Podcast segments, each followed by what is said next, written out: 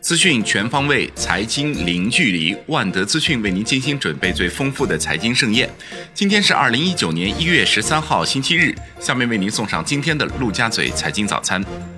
宏观方面，国务院总理李克强表示，减税的目的就是要直接让利于企业，更大激发市场活力。每年减这么一大块税，财政收入自然也会吃紧。各级政府和部门要把一般性支出坚决压下来，牢固树立过紧日子的思想。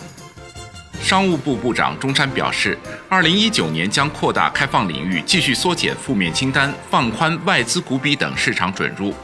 允许更多领域独资经营，将加大引资力度，推动重大项目落地，打造开放新高地。支持上海自贸区新片区扩容，并探索建设海南自由贸易港。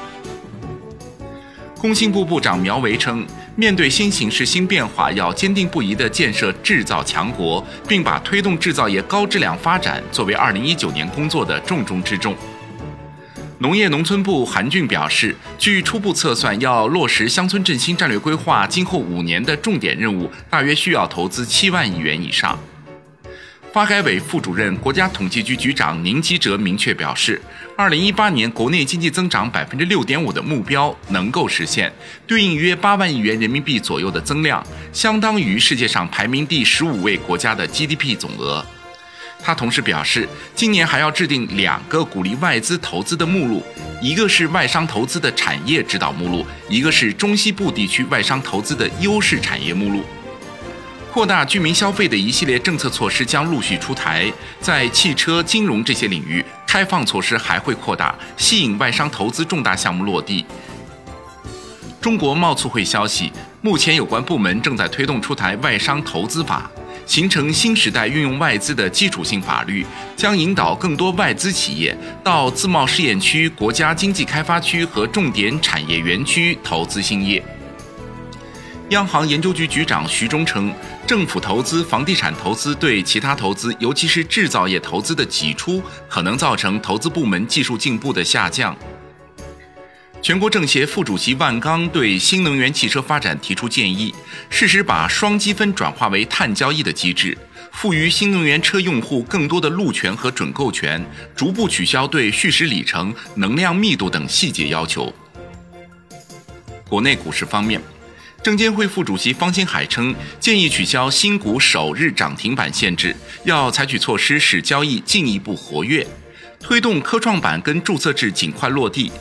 股指期货开仓数量限制还要进一步放开，预计今年外资流入中国股市规模会增加至六千亿元。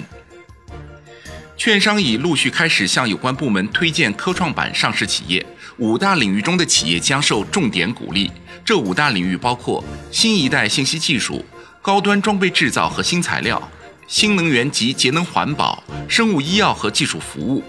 从接近监管部门的人事处了解，科创板接纳红筹架构及 VIE 架构上市公司相关事宜，有关部门尚在审慎考虑讨论中。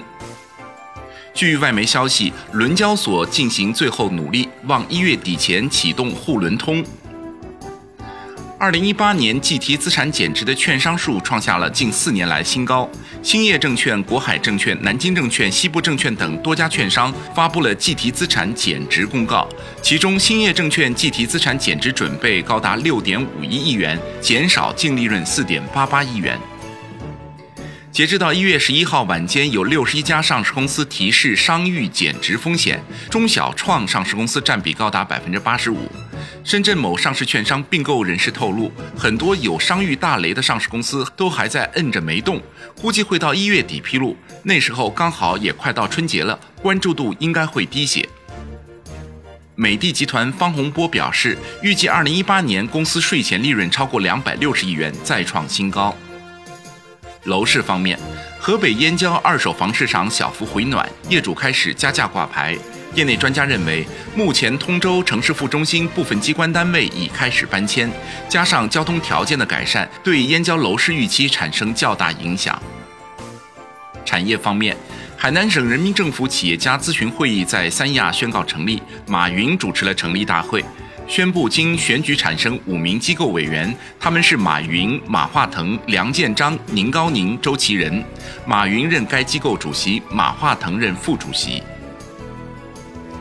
发改委副主任林念修在中国电动汽车百人会论坛上表示，持续推进汽车产业开放合作，相继出台汽车产业分类分布开发政策，明确时间表、路线图，到二零二二年全部取消汽车产业外资股比限制和同一家外商在华合资企业数量限制，加快形成更加公平、更加开放的市场环境。国家能源局监管总监李野称，今年将继续会同相关部门，加强相关行动计划的督促实施，扎实组织推进我国充电基础设施发展。世界首台百万千瓦水电机组轮转完工，位于四川、云南两省交界的白鹤滩水电站节点工程首台机组转轮，电站建成后将成为中国第二大水电站。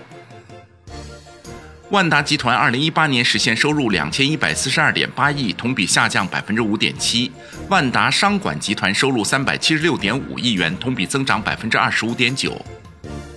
腾讯企鹅体育总裁刘建宏表示，企鹅体育正在寻求新一轮融资，目标融资额为两千万美元。新一轮融资将用于互联网综合体育服务平台建设。海外方面。美国东部时间十二日零时，从去年十二月下旬开始的美国联邦政府部分机构停摆进入第二十二天，这意味着美国联邦政府迎来史上最长停摆。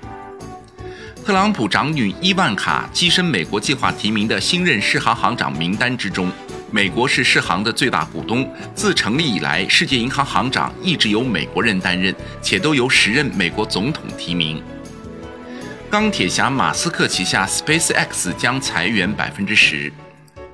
国际股市方面，高通 CEO 出庭作证，否认了对那些试图挑战其专利授权模式的客户停止供应芯片的说法，但他承认，如果苹果使用其他芯片供应商，将无法得到高通承诺的补贴。